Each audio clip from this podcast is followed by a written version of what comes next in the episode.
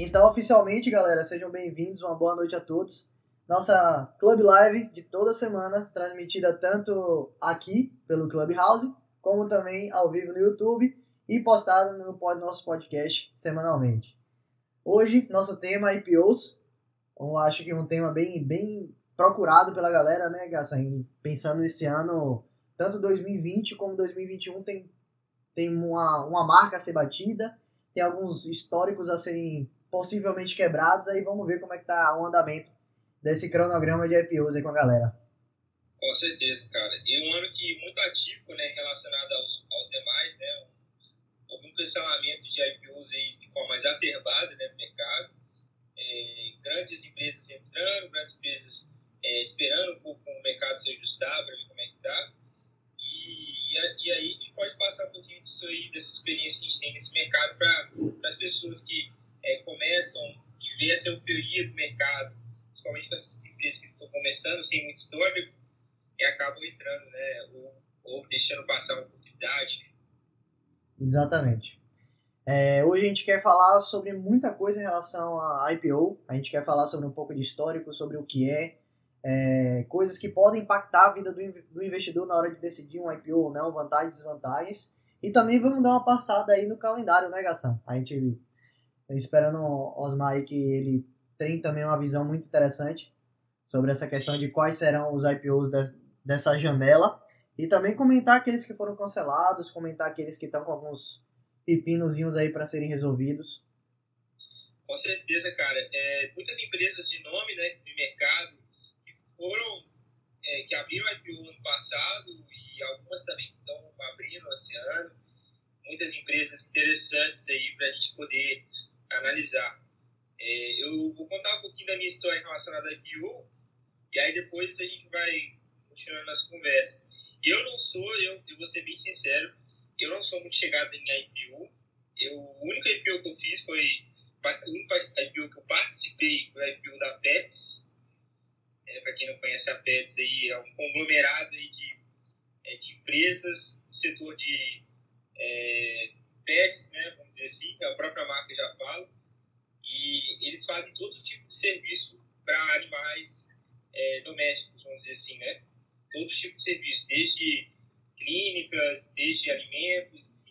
É muito bacana o processo deles. Eu acompanhei muito antes de investir. Eu sou muito crítico em relação a isso, a, a entrar, a investir em uma empresa. Eu procuro sempre a, é, pesquisar bastante antes de qualquer empresa, que eu, eu considero como se fosse realmente uma sociedade, né? Desde que gosto do, do, mercado especulativo, eu já gostei, hoje encaro como realmente é, para a vida, né? Aquele, aquele laço. É, eu penso... E você, Tiagão? Exatamente, Gastão. Eu acho que é engraçado que quando a gente acaba conversando com pessoas ao longo do mercado, a gente acaba percebendo pessoas que têm uma visão muito parecida com a sua e pessoas que têm uma certa diver, divergenciação de, de olhar. No meu caso, eu também sou um cara que tem um, uma certa aversão a IPOs. Exatamente como você, o único que eu entrei até hoje na minha, no meu, meu histórico de investidor foi o da Pets também. Eu, eu realmente olhei para aquele IPO com um olhar diferenciado do que eu via de demais empresas, mas particularmente eu tenho um pé atrás, bem, bem para trás mesmo, quando o assunto é IPO. Tem alguns exemplos aí que a gente pode verificar no histórico do, do mercado mesmo, de empresas que entraram com uma promessa muito forte, entraram com números até bem interessantes, fizeram seu IPO, foi aquele rebuliço, mas depois de alguns meses aí após o IPO, você percebeu que não tinha nenhum sentido ou você não teve nenhuma vantagem de ter entrado em, naquele IPO específico. E é importante também, Gassan, de comentar com o pessoal aí, Matheus, Lucas, sejam bem-vindos, e o pessoal aqui do YouTube também, já tem uma galera online, de que a gente não acha ruim a empresa entrar na bolsa. Não é esse o ponto, é maravilhoso. Quanto mais empresas estiverem na bolsa, maior a competitividade, maior a opção de diversificação para o investidor e melhor realmente a nossa estrutura econômica vai ser. Mas o momento do IPO, ele é um momento muito marcante. E por isso eu sempre falo para aqueles que me acompanham, os meus alunos e a galera que está comigo você tem que ter um olhar de cuidado nesse momento do IPO, porque você realmente pode entrar em algo que não é exatamente aquilo que você está vendo, porque ainda não existem informações suficientes para você tomar aquela decisão, né, Gaston? Com certeza, cara. É, eu costumo dizer que o IPO ele é muito especulativo, né? Nem sempre o valor de mercado é o que vai estar sendo negociado. O mercado nunca ele, ele projeta a empresa considerando o valor presente, mas sim o que ela tem de perspectiva. É sempre assim no mercado. E por isso que eu acho muito arriscado, porque assim, você nunca sabe qual é a visão do. Não tem nem histórico para ver como é que é, os investidores encararam aquela empresa. Às vezes tem uma visão que o mercado né, vezes uma leitura errada. E aí, no caso, tu vai falar se você está certo ou errado. É, uma frase que você falou de uma, uma live anterior que a gente já fez, né, Tiagão? É, uma frase que ficou na minha cabeça é seguinte: quanto mais tempo a empresa tem no mercado, mais probabilidade dela permanecer né, e mais probabilidade dela seguir o fluxo para cima, né, de crescimento, etc. É. E até antes da gente entrar nesse, nesse ponto um pouco mais técnico, Gação, para a galera que não conhece muito, é bom a gente até falar que a IPO, na prática, é o momento que a empresa faz a sua oferta pública de ações ao mercado. Então é o que a gente chama de primeiro momento da empresa na bolsa. Porque o que acontece? Vamos fazer aqui uma historinha só para ficar mais simples de entender o que é realmente fazer um IPO e o que aquele esse momento significa. Eu e Gassan somos donos de uma empresa, a gente viu essa empresa crescer e a gente acredita que este é um bom momento para essa empresa crescer mais ainda, dadas as expectativas e coisas que a gente está enxergando para o futuro da companhia. Então nós decidimos fazer uma oferta pública de ações. Eu sou dono de, vamos supor, 50% das ações, Gassan é dono de, das outras 50% das ações da nossa empresa de capital fechado. Vamos supor que são, são dois sócios. Nesse momento, a gente decide fazer um IPO, em que a gente vai liberar, por exemplo, 75%. Vamos dizer que 75% das ações a gente vai mandar ao mercado. Tem duas formas da gente fazer isso. Ou vendendo a participação individual de cada um. Então a gente se junta, define, por exemplo, ah, eu vou ser o majoritário, vou ficar com, por exemplo, é, é, 15% e a ação vai ficar com 10%. E aí as outras ações nossas a gente divide, a gente manda para o mercado, o mercado vai comprar essas ações. Ou então a gente emite novas ações e aí esse dinheiro não necessariamente vem para a pessoa que é dona da empresa. O dinheiro fica dentro da empresa. Quando o dinheiro fica na empresa, é bom a gente falar que é uma oferta primária. Quando o dinheiro vai para o dono da empresa que está vendendo suas ações, a oferta é secundária. E normalmente as, empre as empresas que vão para a bolsa fazem das duas formas. Tem uma parcela de capital que é primário, que é uma emissão de novas ações, que o dinheiro fica dentro da empresa para a empresa expandir, fazer novos negócios, etc., aquisições ou o que, é que ela quiser fazer. E a outra parte de secundária, ela vai realmente com a venda das ações do dono que vai ser diluído e, consequentemente, o dinheiro fica com o dono e o dono decide o que, é que vai fazer. Se vai reinvestir ou se fica com o dinheiro para si próprio. Então, é essa historinha. A empresa decidiu fazer isso. E quando esse processo acontece, não é necessariamente na própria bolsa de valores ali do nosso dia a dia que acontece o IPO. Não sei se todo mundo sabe, mas você precisa fazer um, um entrar em contato com a sua corretora, se inscrever, fazer a sua, a sua requisição do IPO porque o dinheiro não vai ser feito pelo home broker, por exemplo. É a corretora que vai tirar o dinheiro da sua conta e vai fazer a troca com a empresa no IPO. Só que no momento que é feito o IPO, as ações são lançadas ao mercado para serem negociadas na bolsa de valores. Aí deixa de ser IPO e vira negociação normal, como a gente encontra com todas as empresas. Então, é o único momento de verdade em que, não o único, mas o principal, de que você, investidor, está realmente colocando dinheiro na empresa. Porque depois do momento do IPO, é bom a gente sempre falar, você está trocando dinheiro com outros investidores. É o investidor que possui aquela ação naquele momento. E no IPO não. No IPO, quando é a oferta primária, você está colocando o, seu, o dinheiro da, da sua conta, vai exatamente para o caixa da empresa que você está investindo. Por isso que é um momento muito marcante. É quando a empresa realmente muda de patamar. Seja bem-vindo, Osmar! Bem-vindo, aniversariante! É, galera, hoje é aniversário do nosso irmão Osmar aí, ó.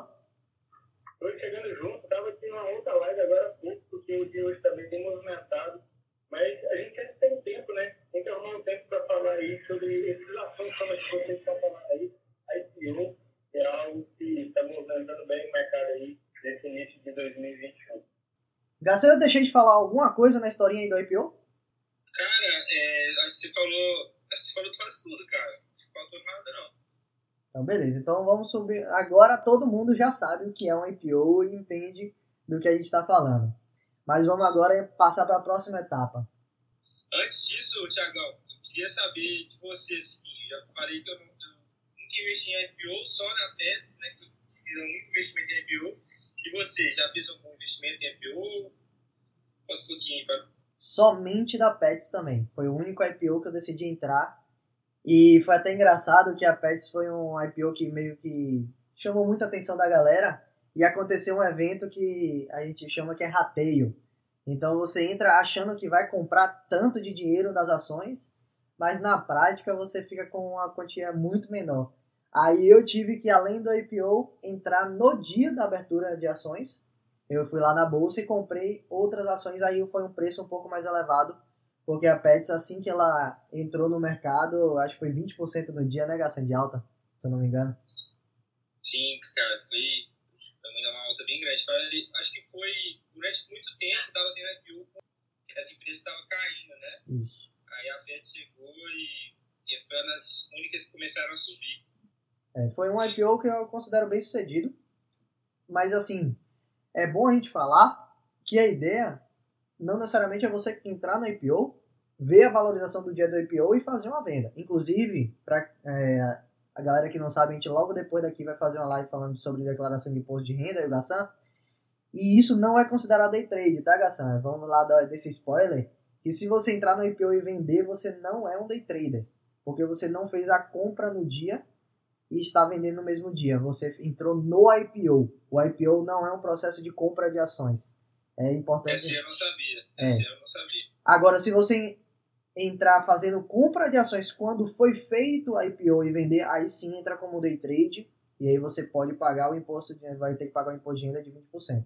Mas se você entrou antes no momento da, do cadastro do IPO e vende no dia que fez a, a estreia, você não não está fazendo day trade. Esse esse aí inclusive a IPO não gera nota de corretagem, é por isso que você não não, não é um day trade. A IPO não tem nota de corretagem. Ah, legal, não sabia disso não. Mas foi isso aí. Minha experiência foi ter entrado na Pets. E você, Osmarzinho, qual, qual foi a sua experiência, a sua história com a IPO? Tá legal, né? A minha experiência com a IPO é só fazer análise. Até hoje eu não entrei em nenhum. Até porque eu faço umas apostas de forma mensal e às vezes não dá para programar para um IPO, para fazer uma, uma reserva de ações. Então, eu prefiro apostar naquelas empresas que eu já estou é, acompanhando, eu já tenho em carteira, e às vezes a gente acaba perdendo, sim, algumas oportunidades aí, como vocês falaram aí da PET.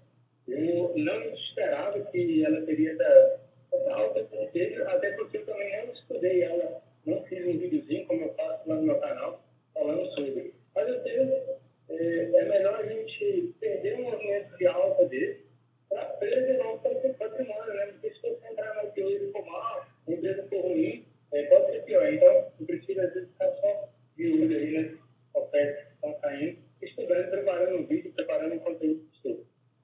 É isso aí. Eu, eu parto do mesmo pressuposto aí do que o Osmar falou.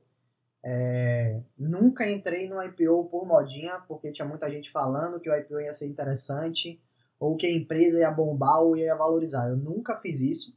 E a única vez que eu realmente decidi entrar no IPO, que foi o caso que a gente estava falando da Pets, foi porque eu estudei no detalhe a empresa e aquilo ali fazia muito sentido para mim como visão de longo prazo. Eu falava assim, caramba, eu não preciso passar aí, por exemplo, 6, 12 meses estudando a empresa depois que ela entrou na bolsa vendo os resultados, vendo os relatórios para tomar uma decisão sobre o negócio, dadas as informações que eu já possuo.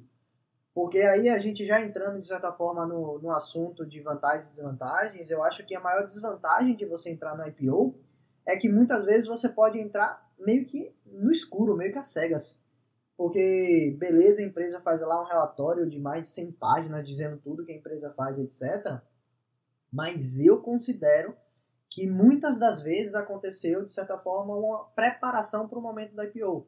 Então, caramba, se você fala assim, um presidente da empresa diz, ó, a gente tem um cronograma para daqui a dois anos fazer um IPO, e a empresa passa dois anos se preparando para isso, consequentemente vai ser um resultado, não que vai ser forçado ou maquiado, mas ele foi preparado, por exemplo, faz uma limpeza de tudo que é despesa que aconteceu até aquele momento e prepara para IPO. Aí você vai pegar lá a lista de, de despesas, você fala, caramba, a empresa enxuta. Só que aí depois do IPO, se ela voltar com a mesma política, e aí? Você fica como? Então eu acho que tem esse, esse, esse detalhamento que é muito importante. E não você, eu nunca acho que você deve entrar na IPO pela modinha, porque tem muita gente falando que a empresa é um sucesso. Eu prefiro perder essa oportunidade de ganhar uma valorização de 20, 30% às vezes, mas entrar na empresa que eu estou muito confiante. E é até engraçado a gente falar que na minha experiência eu cheguei a namorar em outros dois IPOs diferentes, falando assim, ah, eu vou entrar, eu vou entrar, eu vou entrar, acabei não entrando, e até hoje eu não tenho essas empresas na minha carteira. Então assim, eu fico falando, caramba, já saiu tanto resultado, já sei lá, uns seis resultados trimestrais, e eu continuo tranquilo de não ter empresa na minha carteira, porque ela não entregou ainda o resultado que eu esperava para ser um sócio dessa empresa, comparando com, a, por exemplo, empresas que eu já tenho é, 10 anos de mercado, 10 anos de, de, de resultado postado ao mercado com a, a auditoria da CVM, da B3, e você fala, pô, beleza, eu estou confiante e confortável com essa empresa. Que não é o caso que eu encontrei com outras empresas que fizeram IPO cheio de bamba, cheio de pressão, e na prática não foi muito daquilo que a gente esperava, né?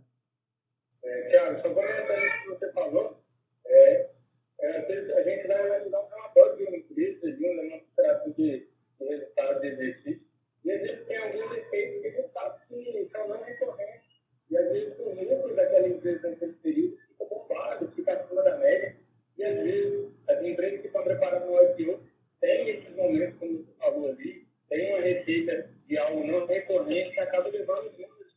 Então eles podem fazer o IPO nesse momento, podem preparar algo assim e acaba maquiando realmente os resultados. Como, por exemplo, no ano passado, as empresas que fizeram o IPO no final do ano, que trabalham com internet, com é, aqueles sites de busca, e essas coisas ali tiveram uma alta demanda no ano de 2020. A gente que fez algo recorrente acabou levando resultados zero ali, levando os números, e aí na hora de você entrar nesse IPO, se você não conhecer bem o negócio, você bem informado desses dados, você pode realmente comprar ligado por leve. Com certeza. É, eu, eu, eu, escuto bastante no mercado as pessoas é, divulgando né, tipo, IPOs é, das, pessoas, das empresas que vai abrir oferta para o mercado, etc.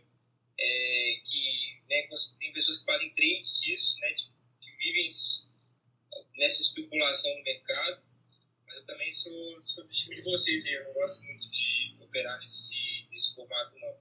Eu já fui muito mais especulativo que eu sou hoje. É, e eu queria começar a perguntar para vocês, assim, o que vocês estão achando aí dessa, desse cancelamento em excesso de IPOs que está acontecendo esse ano aí?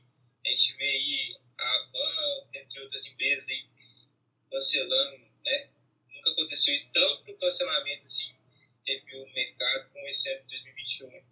Gassan, eu vou falar uma coisa para você. Eu tô aqui no YouTube, eu vou até colocar compartilhamento de tela, que eu achei um, um panorama de IPOs históricos desde 2010. E a gente fala o seguinte: até o ano passado, antes de 2020, até 2019, o ano que a gente teve maior número de IPOs foram em 2010 e 2011, com 11 IPOs cada. E aí a gente pega que, por exemplo, no ano de 2020 aconteceram 28 IPOs. E esse ano, até 18 de fevereiro, já tinha acontecido outros 13. Ou seja, mais do que o que foi o recorde anterior de 2010 e 2011. Então, o que é que está acontecendo na prática? Aconteceu uma mudança muito grande. Eu acredito que é um bom sinal. Eu realmente sou favorável a que tenha uma, uma enxurrada de IPOs. Não acho isso ruim, por quê? Porque quanto mais empresas estiverem na bolsa, mais oportunidades nós temos de encontrar bons negócios para fazermos. Ok, esse é um ponto interessante para discutir. O problema é que a maioria das empresas, e isso não é empresa, gente, isso são pessoas, porque da mesma forma que todo mundo aqui quer comprar uma ação para ela valorizar e ganhar o dinheiro, a empresa, na hora de vender as ações dela, ela não vai ser também besta de escolher um momento seja muito ruim.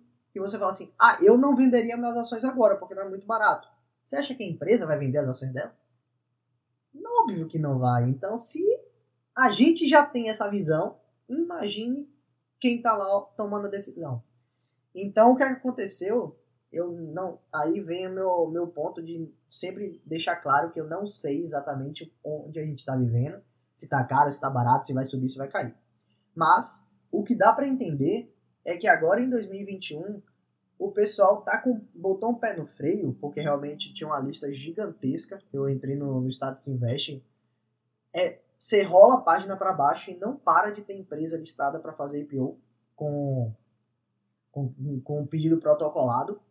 Mas, se a galera tá segurando é porque há uma, um certo pessimismo e uma certa incerteza do que vem pela frente na, na bolsa em si. Então, se existe incerteza e pessimismo, a expectativa é que o mercado venha a ficar ou de lado ou cair, e, consequentemente, fazer um IPO nesse momento não seria uma coisa muito interessante para as empresas, porque normalmente o momento que as empresas gostam mais de fazer IPO é em momentos de alta de mercado, quando o mercado dá um boom, quando acontece uma valorização excelente, quando o mercado realmente está para alta. Então eu acredito que tem um pouco disso aí no mercado, mas eu sempre vou bater nessa tecla. É uma faca de dois gumes. Dá ao mesmo tempo que eu quero que aconteça muito IPO, para que a gente quebre essa questão de, por exemplo, ter um Ibovespa com 80 ações. Cara, você pega o S&P 500 tem mais de 5 mil, ou mais de 500. Então, você fala, só o S&P tem quase mais empresas do que a bolsa inteira. Você fala assim, caramba, a gente está muito para trás em relação à abertura. Quanto mais IPOs acontecerem no nosso país também, mais a nossa bolsa fica forte aos olhares mundiais.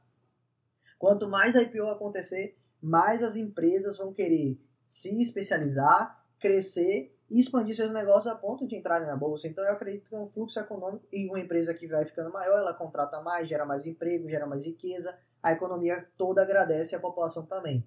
Então eu, eu defendo, mas eu tenho um cuidado muito grande quando a gente vê, por exemplo, o ano de 2020 e o ano de 2021, um atrás do outro batendo recorde. Então assim, é muito crítico você separar o que é bom do que é ruim no momento que tem muita oferta, entendeu?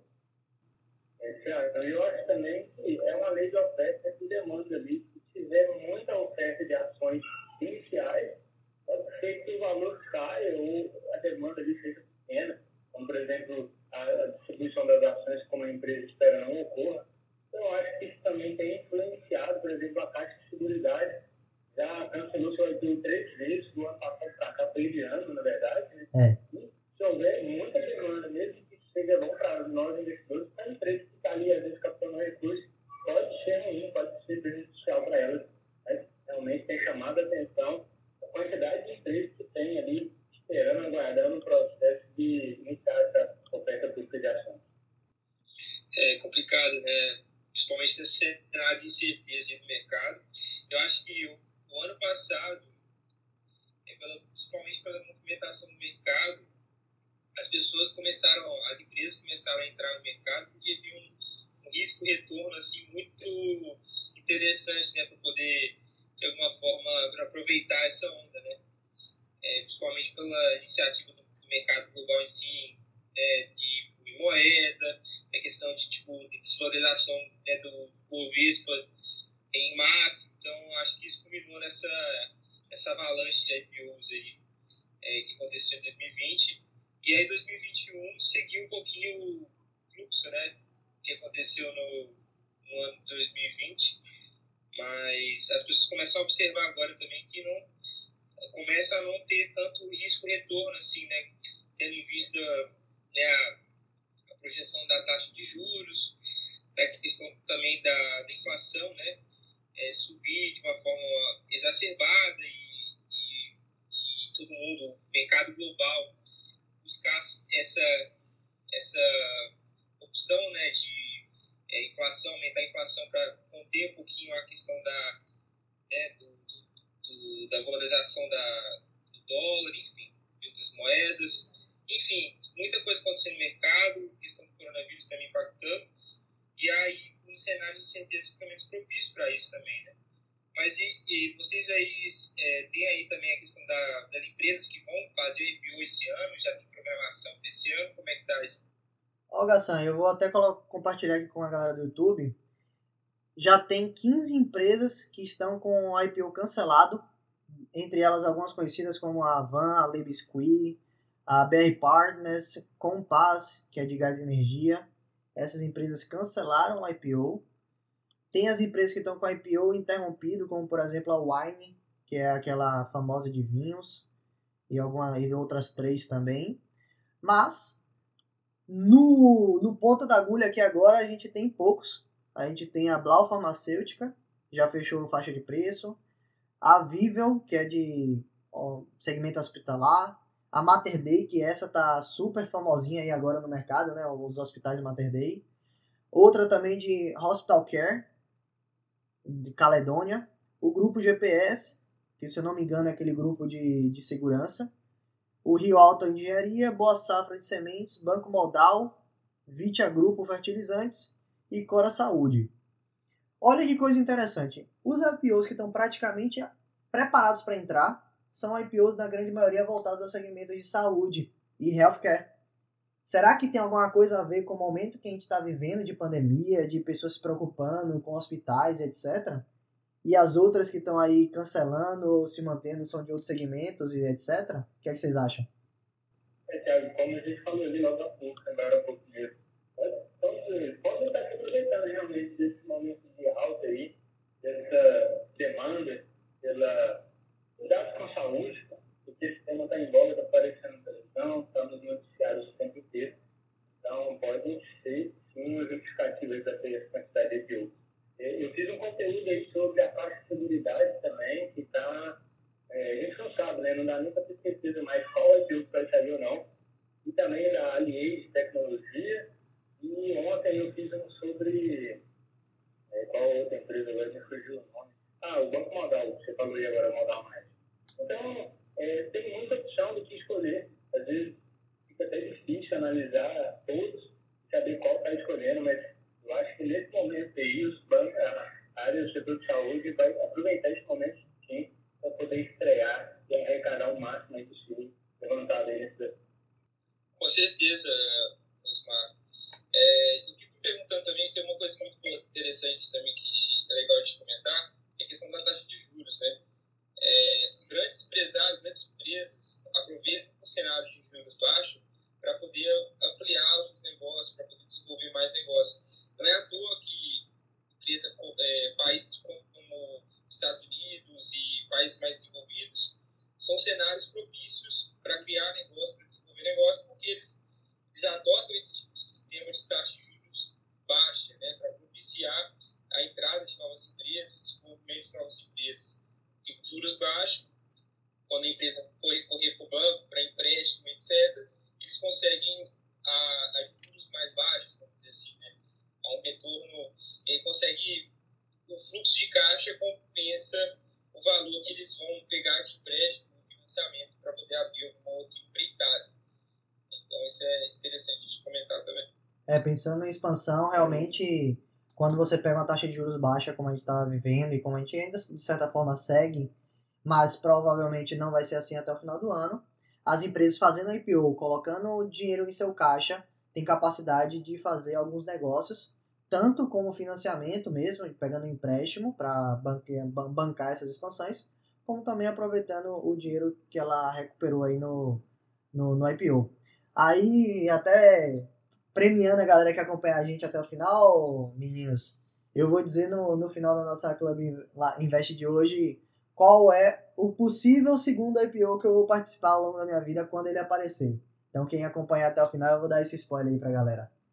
É, curioso. Isso aí você falou também, remete por exemplo, lá nos Estados Unidos, eu não tenho exatamente esse valor aqui, mas as taxas e as comissões, tudo que a empresa paga para fazer o IPO aqui no Brasil, o valor é altíssimo. Eu estava dando uma olhada, algumas empresas estão pagando aí na faixa de 15 a 30 milhões de reais para fazer essa oferta inicial de ações. Então, você imagina, você pagar esse valor, você pega esse valor da sua empresa para poder fazer essa abertura e você não levantar o valor que você espera às vezes esse custo pode ser pesado e pode ser um dos motivos também da gente não ter tantos IPOs nos anos anteriores, nos anos passados, e ainda ter uma de ações de empresas listadas na nossa bolsa de valores. Concordo 100%, Osmar. Você falou tudo. Eu acho que quando a gente olha para esse cenário histórico, inclusive pegando algumas empresas, como por exemplo a XP, que decidiu abrir seu IPO lá na Bolsa Americana, na Nasdaq. Então, assim, como você pensa, existem sim algumas empresas daqui do Brasil. Eu acho que a Stone também, é a Stone abriu IPO lá. Empresas que estão aqui, trabalham aqui, nasceram aqui, mas é tão complicado e tão caro fazer o processo de fazer essa abertura de capital no Brasil que decidiu abrir no estrangeiro. Então eu acho que esse é um outro sinal que o nosso país precisa dar uma mudança aí, pensar realmente na estrutura. E isso não é somente bolsa, né? Eu acho que o Osmar comentou ali, que também os custos de você escolher o banco, porque você tem que ter bancos por trás para fazer todo o processo de, de escrituração e, e toda a burocracia. Tudo isso custa muito caro para a empresa fazer essa, esse processo aqui no Brasil. Então eu acho que esse histórico remete muito ao que aconteceu realmente. Perfeito. Uma coisa interessante que eu vejo também é que assim, o, é uma, um cenário bem complicado assim, para o governo brasileiro, por exemplo, né, para o POM, para para as pessoas, para parte mais alta assim, do nosso Brasil. O que acontece? O fluxo de caixa, o fluxo de dinheiro que vem do capital estrangeiro, eu vejo que ele é mais, mais por conta da taxa de juros que vem aqui no Brasil do que propriamente no mercado mais de renda variável, de, de risco, vamos dizer assim. E o que acontece? Com a taxa de juros lá embaixo, no último ano, o que aconteceu com o fluxo de capital estrangeiro? virou para negativo. Então, o investidor local começou a comprar muito bolsa e o investidor estrangeiro começou a vender bastante bolsa. Então, agora, como a taxa de juros voltou a subir, veio o fluxo de capital estrangeiro para cá de novo, mas em compensação, o investidor estrangeiro começou a inverter o fluxo de dinheiro e começar a vender bolsa. Isso é muito nítido no mercado, é, a gente notar, e é muito interessante também para a gente analisar assim, cara, como ah, os investidores estrangeiros ainda não têm a confiança de começar a investir de uma forma mais é, viva, assim, né, nos últimos tempos aqui no Brasil. É, antes, é sempre o, a queda de braço, assim, é uma queda de braço entre investidor local e investidor estrangeiro, né? Investidor estrangeiro mais preocupado com a questão é, da taxa de juros, investidor local mais preocupado com a questão da, é, do, do risco, né, da renda variável. Exatamente, sem falar também do como cambial, né? Às vezes hoje seria um dos melhores momentos que o investidor internacional está vindo investir na nossa bolsa, porque se houver expectativa na queda da, da, do, do dólar aqui no Brasil, eles vão ter uma valorização também grande, então eu acho que pode ser que a gente veja aqui esse ano, nos próximos anos, uma boa quantidade de retorno desse dinheiro que saiu, às vezes, do investidor internacional voltar aí para o Brasil para essas empresas. É, a gente tem que resolver os problemas internos, realmente. Eu acho que o investidor estrangeiro tem a sua posição de risco, mas muito risco também às vezes não compensa. E aí, só para uma informação que eu queria compartilhar com a galera, para entender o peso de um, IPO às vezes. Tem algumas empresas que entram com um movimento muito significativo. Por exemplo, a CSN Mineração arrecadou 1,3 bilhão de reais. A Ocean Pact, Serviços Marítimos, é, é, conseguiu 919 milhões de, no IPO. O Cruzeiro do, de, Cruzeiro do Sul Educacional, 1,0 bilhão. O Bernobi Mobile Tech, 1 bilhão. É, a Mobile, 777 milhões. Intelbras, 724 milhões. MPM Corporeus, 1,2 bilhão. Então, assim, são realmente cifras muito intensas de você falar: caramba, esse dinheiro entrou na empresa. Não é o quanto a empresa vale, é quanto de dinheiro foi vendido e operado no, em um único momento. Então eu acho que é realmente a gente entender que a IPO ele é um momento muito crucial porque mostra o peso e importância de certas empresas aí no nosso segmento. Mas à medida que a gente vai tendo mais opções, você vai encontrando aqueles que realmente têm uma tendência a ser mais forte, outros que vão entrar e aí vai precisar realmente nadar, é, entregar resultado, mostrar com seus na prática mesmo a conta caindo lá e você vendo a empresa se desenvolvendo e crescendo para realmente valer a pena alguns investidores entrarem. Mas quanto mais opção, melhor, né? Sempre eu vou bater nessa tecla. Sem dúvida, Thiago. Eu estava dando uma olhada aqui, por exemplo, a gente falando de investimento internacional e IPOs é, no prospecto da Caixa de Fidelidade. E é algo que a gente já, tipo assim, eu já fico desconfiado, a empresa vai ter um float de 17,5%. Ela vai levantar um valor gigantesco, aproximadamente entre 5,7 e 6,5 milhões de reais. E o investidor internacional olhar para uma empresa que tem interesse do grande controlador que é a Caixa Econômica, que é o governo federal por trás, e a Caixa de Seguridade já deixou claro que às vezes o controlador vai interferir de modo que os seus interesses sejam atendidos e não, às vezes, os interesses dos sócios ali, que são minoritários, 17,5%. Então, o investidor internacional, às vezes, olha com maus olhos esse tipo de oferta, esse tipo de empresa que vai entrar na Bolsa de Valores, mas ela tem a possibilidade de crescer de forma é, descomunal, ela que pertence aí ao maior grupo, é, ao maior banco do Brasil, tem mais de 170 milhões de clientes, e aí às vezes a gente fica avaliando, será que a gente entra com um acionista minoritário e ficar sujeito ao governo como sócio, ou a gente vai apostar que essa empresa vai crescer, vai poder oferecer, hoje ela tem, por exemplo, é, como cliente do, do como cliente da Caixa de Seguridade, apenas 11% dos clientes da Caixa Econômica Federal, então tem muito espaço para crescer. Então a gente tem dúvida. O que vocês acham aí? Vale a pena apostar ou ter o, o governo federal como sócio aí? Numa... Gassan responder aí, que ele gosta de responder essa pergunta. Cara, eu não, eu não gosto de investir em ações ou empresas que têm um dedo do governo. Assim, eu acho que é, esse tipo de empresa, para mim, não, não faz sentido. Não por conta do. É, não por conta, tipo assim, de eu não gostar do estilo da empresa, do que a empresa traz de valor, ou pela grandiosidade da empresa, mas porque é, um, é, é uma outra variável que está além de todas as variáveis que existem em investir em ações.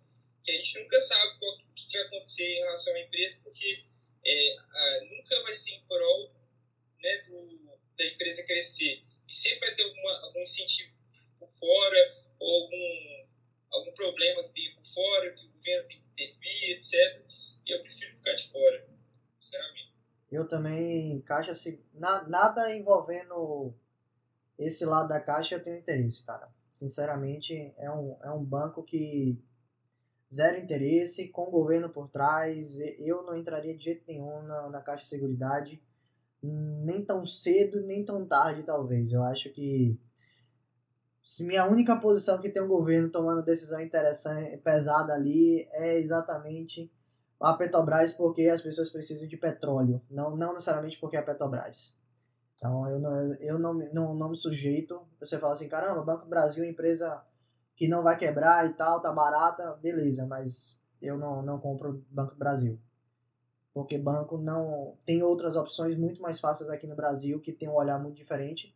E aí você pega, por exemplo, falas de, de um, no, um indicado a ser presidente de uma empresa é, estatal como essa que fala que o foco não deve ser o lucro, o foco deve ser a empresa atender os objetivos é, sociais ou do governo. Então, se o próprio presidente que vai entrar na empresa fala uma frase dessa, como é que você acredita que vai ser para os investidores? Infelizmente, o investidor quer lucro e quando a empresa não dá lucro, o investidor não gosta, vende suas posições e quanto mais for a força vendedora, mais as ações vão sofrer. Então, praticamente, eu não entro nesse tipo de empresa por questões pessoais. Nada contra, mas eu não, não consigo entrar não, de jeito nenhum.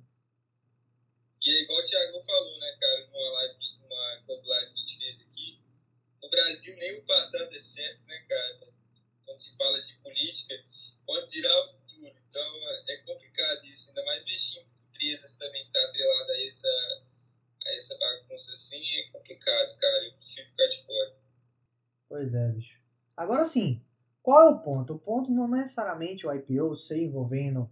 É, é, é, você entender o negócio. Eu acredito que independente se é IPO, se é para você investir, se não é, ou qualquer coisa, você tem que entender o negócio o, o que tem por trás do negócio que vai fazer total diferença na sua tomada de decisão. Eu sempre vou defender essa tecla. Então, quando você fala, beleza, vamos discutir, sei lá, caixa de seguridade. O que é que o negócio da caixa de seguridade tem de tão diferenciado para bater todos os outros players no segmento de seguros no Brasil? Quando você está falando, por exemplo, de uma Porto Seguro, de um Banco Brasil Seguridade, de uma Sul América, o que é que essa empresa realmente vai entrar no mercado para fazer a diferença? Só porque ela tem uma maioria de. O maior número de correntistas, Mas se você considerar que essa galera tá lá na fila do auxílio de emergencial para pegar 200 reais por mês, que é o dinheiro da, da comida, será que essas pessoas vão fazer seguro? Então eu sempre faço essas perguntas críticas, porque o ponto de investir sempre vai ser no negócio. O negócio é interessante, o negócio vai prosperar, o negócio vai para frente. Se ele for, você deve investir. Se você tem dúvidas, tenha um pouco de cuidado. Você pode investir, eu sempre vou bater nessa tecla, dá para você ter uma carteira com um pedaço da carteira, de certa forma, de risco, mas sabendo que ali você está colocando dinheiro em altamente um risco que você não tem garantia de proteção do seu capital. Porque existem outras empresas, na minha visão, hoje no mercado de seguros, que conseguem desbancar o caixa de seguridade de longe, não é de pouco, é de longe. É por isso que eu tenho esse olhar. Agora, por exemplo, vem uma proposta de uma empresa que ela tem um, uma parcela de capital estatal mas é um segmento muito importante, é um segmento necessário, que a, a competição nesse segmento dos players privados não bate de frente, caramba, para onde você vai? É a mesma coisa de comparar, por exemplo, Itaú e Banco do Brasil. O Itaú demitindo alguns funcionários que não são tão necessários, reduzindo o número de agência, se tornando mais eficiente, quando você vai pegar um outro banco que, por exemplo, está falando de aumentar o número de agências, porque a população precisa. Beleza, o olhar social é importante. Mas se você está entrando com uma empresa para ter um retorno financeiro e um olhar de investidor, seu olhar tem que ser outro. Infelizmente, é assim que funciona o capitalismo. Eu não estou pregando uma coisa que não existe. É assim que funciona o sistema que a gente vive. Então, como é que você vai defender um processo desse em que o negócio não visa o que as pessoas que estão no negócio mais querem? Então, eu sempre bato nessa tecla. É, Thiago, você falou, eu gosto muito de analisar é, por exemplo, na caixa de seguridade, a performance operacional. Você compara ela com, por exemplo, você falou, a Sul América, Porto Seguro, a gente vê que a performance dela é muito abaixo dos concorrentes. Ela que tem ali, às vezes, valor do mercado entre 35 e 36 bilhões de reais, teve lucro no ano passado de 1,5 bilhão. E aí você pega uma empresa, Sul América, Porto Seguro, que paga metade, e teve o mesmo lucro. Então, eles têm performance sobre o valor do mercado muito melhor. E outra, como você falou ali no início ali do São Paulo, é, a Caixa Econômica ela é muito reativa, né?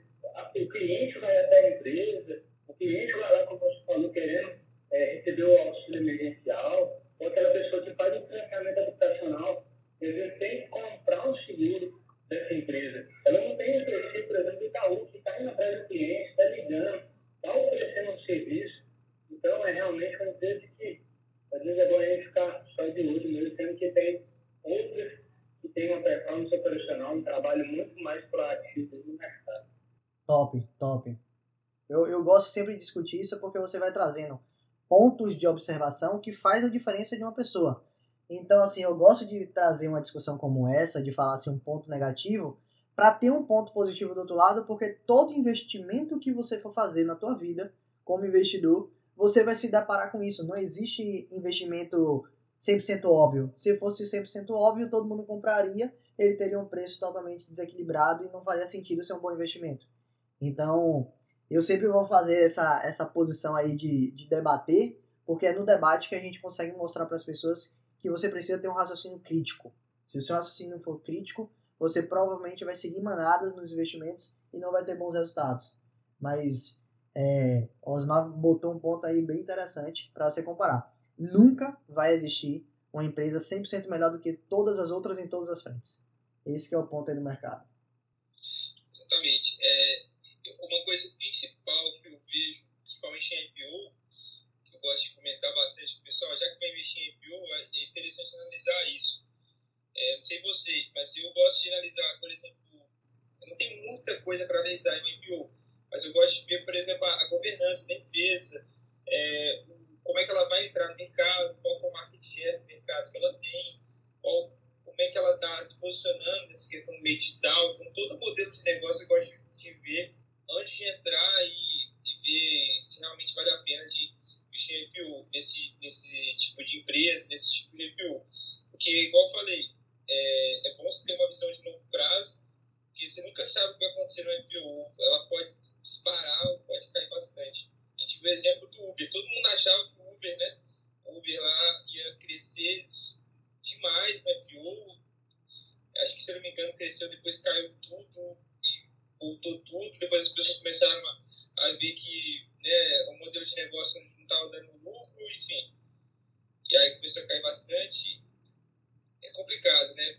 Investir em IPO assim, de uma forma a cegas, vamos dizer assim. Mas se eu for dar um conselho para as pessoas que eu vejo, é governança, modelo de negócio, etc. Integrar a gente tem que fazer gerenciamento de risco. O melhor que seja o IPO, você não vai se expor ao risco da família de colocar uma parcela do seu capital que você não suporte emocionalmente, o movimento seja para baixo ou para cima. Eu acho que mesmo a IPO da Uber, tem várias empresas no mercado hoje que às vezes contabilizam a quantidade de clientes, não só o lucro. E aí você pensando no futuro, aquela empresa pode vir a dar dinheiro. Mesmo assim, você pode participar de um IPO assim, uma pequena parcela. Você não quer assumir risco demais para ficar retendo a volatilidade. Você falou aí, é, é, outras empresas, se eu não me engano, acho que foi em 2019 que a Central fez a IPO, né? Ela fez a abertura de capital, caiu, subiu. Então, se você quer ser sócio do negócio também, a gente tem que ter um pouco de estômago e segurar a posição ali, mesmo pelo Chile aí no curto prazo. É. Eu acho que o único risco disso, Osmar, é às vezes a empresa que coloca é, valor mínimo de IPO que fica às vezes fora da realidade de alguns investidores pequenos, né? De, por exemplo, a Pets mesmo e alguns IPOs que eu estava olhando botavam valor mínimo de 3 mil reais. Aí você fala, caramba, eu tenho uma carteira diversificada, mas que cada posição tem, sei lá, entre 500 e 1.500 reais. Aí você coloca, entrar no IPO, ó, obviamente eu estou falando de entrar no processo de IPO, vai ficar totalmente desbalanceado a tua carteira. Então não seria uma posição de gerenciamento de risco mais tranquila. Quando você já tem um patrimônio maior, ok. Aí você fala, ah, eu tenho posições de 10, 15 mil reais, eu entro com 3 e eu estou de certa forma bem, bem gerenciado meu risco. Mas a gente tem que falar que às vezes as empresas não dão essa oportunidade para o investidor e aí realmente é só na bolsa de valores mesmo, após o IPO, para você ter essa oportunidade de comprar aquilo que você pode no mercado fracionário, etc. Agora, sobre a questão de avaliação que Gassan trouxe, eu, eu quase inverto a minha análise. Quando eu estou analisando uma empresa que já tem histórico, eu faço análise do micro para o macro. Então eu vou do detalhe da empresa lá de resultado e vou subindo até o geral, gerencial e cenários econômicos e, e macroeconômicos. Mas em IPO eu faço exatamente o inverso. Eu acho que o que o Gaston falou foi o que fez sentido para mim, por exemplo, no, no caso da Pets. Você olha o mercado que ela está inserida, você olha o potencial do mercado, você compara o mercado brasileiro com o mercado de outros países mais desenvolvidos, você compara o market share da empresa naquele mercado que ainda tem potencial de crescimento, você compara a evolução histórica deste mercado e você vê, por exemplo, o mercado pet tem 5 anos de alta valorização, de crescimento de dois dígitos, enquanto que a gente passou por três crises nesse período, duas, duas três crises. Então a crise não é um segmento, não é uma coisa que abala o mercado pet. Aí você vai descendo, aí você entra no cenário de, de, de gestão, você olha a questão da governança, você vai descendo até mesmo que quando eu fui olhar os resultados operacionais da empresa, foi a última coisa que eu olhei antes de tomar a decisão, de falar assim, caramba, essa empresa realmente ela tem um, um, uma coisa diferente aí olhando para o longo prazo. Então eu faço esse olhar top-down, macroeconômico, até chegar ao micro da empresa no IPO. Falando de empresa de mais tempo de mercado, aí eu já vou olhar mais o micro da empresa, o resultado da empresa, da empresa antes mesmo de chegar lá no, no, no topo da cadeia. Essa é a minha visão aí. Show demais, cara. E eu, eu fico fascinado com esse tipo de análise, porque a análise tem que fazer do seu próprio negócio também, né, cara? Eu acho que quando você consegue desenvolver essa expertise, fica mais fácil você tocar o seu negócio, desenvolver o seu próprio negócio, porque aí você consegue ter essa visão de mercado eu falo que investir está muito atrelado a empreendedorismo, a investimento, muito por conta disso, né? Pela essa parte fundamentalista de investimento e macroeconômica, né? É, e eu acho muito interessante você passar essas coisas, porque interfere na vida como um todo, assim, quem está empreendendo, começando a investir, etc. E Osmar? Pessoal, eu vou ter que me despedir, tem que passar uns 10 minutinhos aqui com minha família antes da próxima live. Vocês me desculpem aí, eu já agradeço. Semana que vem a gente está junto aí novamente na. Parabéns, Osmar. querido. Um grande abraço, Osmar. Vai curtir aí. Um abraço, Valeu, obrigado. Sucesso, meu irmão. E aí, Tiagão, o que, que, tem aí de pergunta e tudo mais? Senão vamos pro. Eu tô curioso aí pra saber qual vai ser o próximo IPO aí. É, até agora não, surgiu dúvidas, tá? Aqui tá tudo tranquilo. Se alguém tiver alguma dúvida, pode perguntar. Mas eu acredito, Gassan, que é sempre bom a gente falar em relação a IPO, que muitas das vezes ainda acontece uma coisa diferente no IPO, que é importante os investidores ficarem cientes, de que tem algumas pessoas que entram com esse olhar especulativo que fazem a famosa flipagem. Não sei se alguma, alguma das pessoas já ouviu falar desse processo, mas a flipagem é você entrar no IPO com a quantia mais elevada para você colher o fruto da valorização desse IPO e fazer a venda desse excesso para ficar com lucro no dia do IPO. Então, muitas vezes você encontra, por exemplo, empresas que logo após o IPO, por mais que seja um IPO muito bem valorizado, ela vem e despenca nos dias seguintes. Aí, por exemplo, a gente pode falar o caso da, da Melius. Melius foi uma empresa que fez um bom IPO no dia do IPO, passou em uns dois, três meses em queda livre e depois voltou a se recuperar.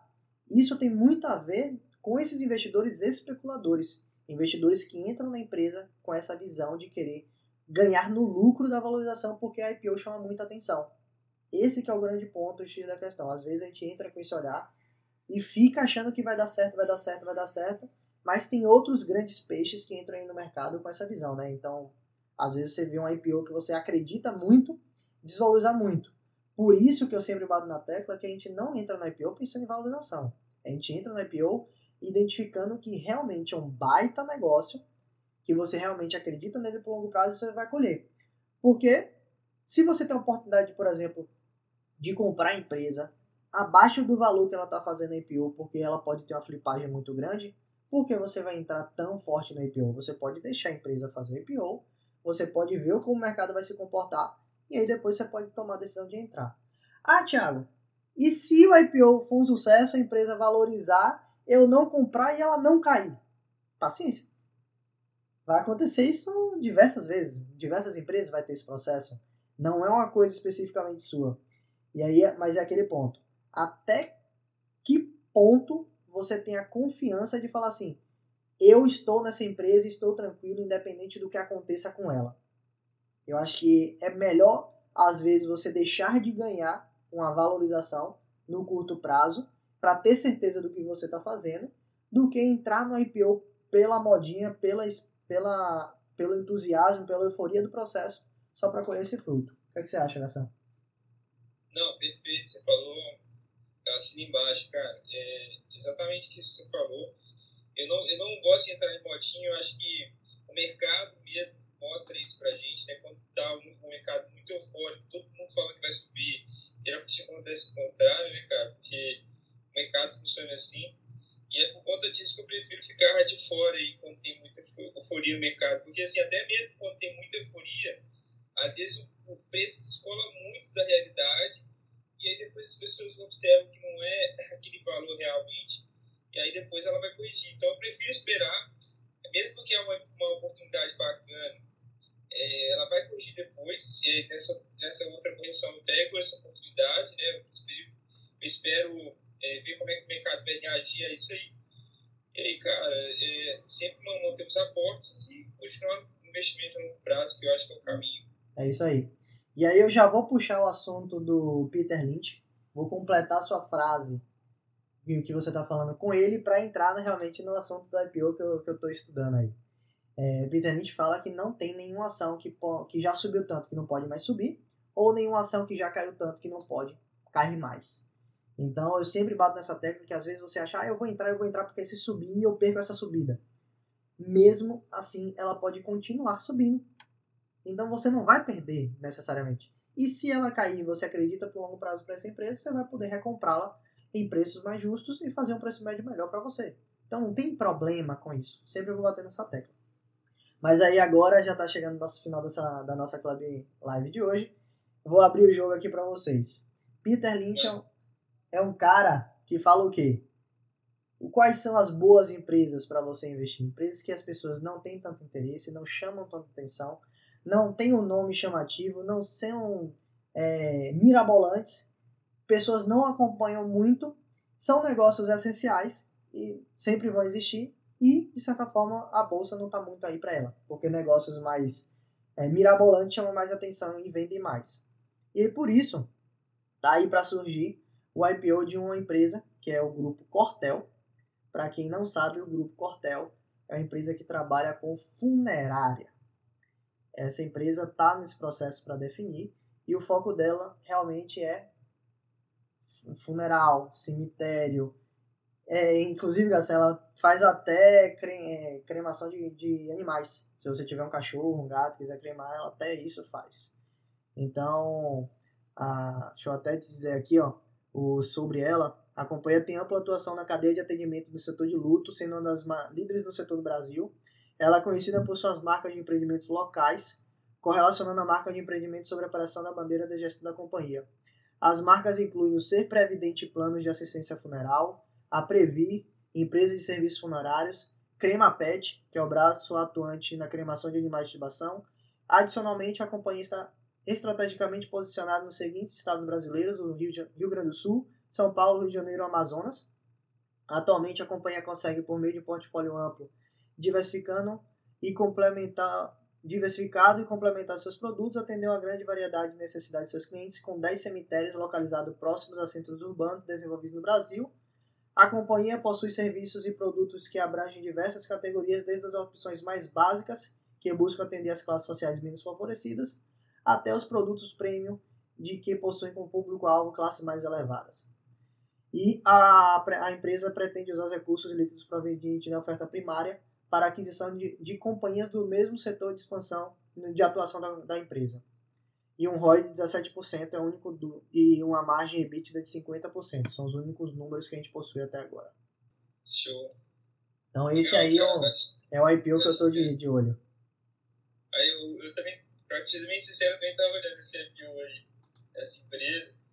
É, eu achei bem, bem interessante também pelo, é pelo, pelo cenário atual, acontecendo e também pela, pelos números dela, né? Os números são números bem legais e, e o modelo de negócio dela parece ser bastante sustentável, né, cara?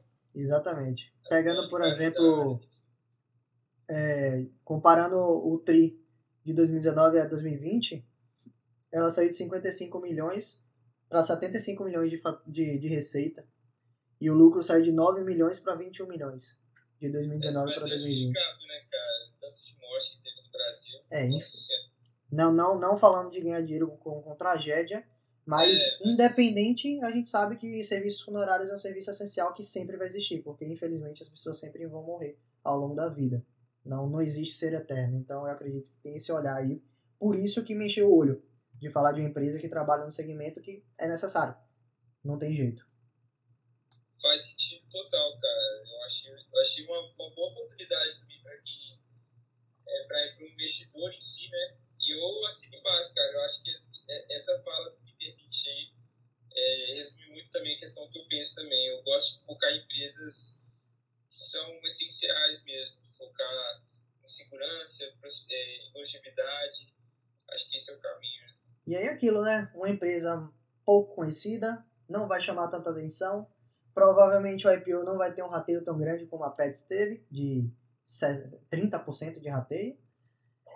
Provavelmente ela vai ficar em bons patamares baixos até ficar muito famosa, até ela realmente entregar resultado, ou seja, você vai ter mais tempo para comprar a empresa a um preço baixo e, consequentemente, você vai surfar em um bom investimento ao longo da sua vida, caso eu esteja certo na minha análise. Lembrando que isso aqui não é recomendação, é a, é a minha análise pessoal, acreditando no negócio. Mas é isso. E agora, vamos finalizar aqui o nosso cenário de hoje, porque daqui a meia hora a gente está no Instagram ao vivo com outra live falando de imposto de renda, né, meu irmão? É, meu querido, aqui é show de conteúdo, aqui não para. Aqui não para. E bora, daqui a pouco vai ter mais uma. Obrigadão, Gação. Uma conversa top. A Osmar também ajudou muito. Galera que está acompanhando aí a gente nas, nas outras redes sociais, muito obrigado pela, pela audiência. Fiquem sempre à vontade de trazer sugestões, tanto no Spotify como aqui no YouTube também, ou nas nossas Instagrams. E a gente se vê semana que vem aqui no mesmo horário, no mesmo local, né, Gação? É, meu querido, tamo junto aí. Até daqui a pouco, então. Tchau, tchau, galera. Uma boa noite a todos.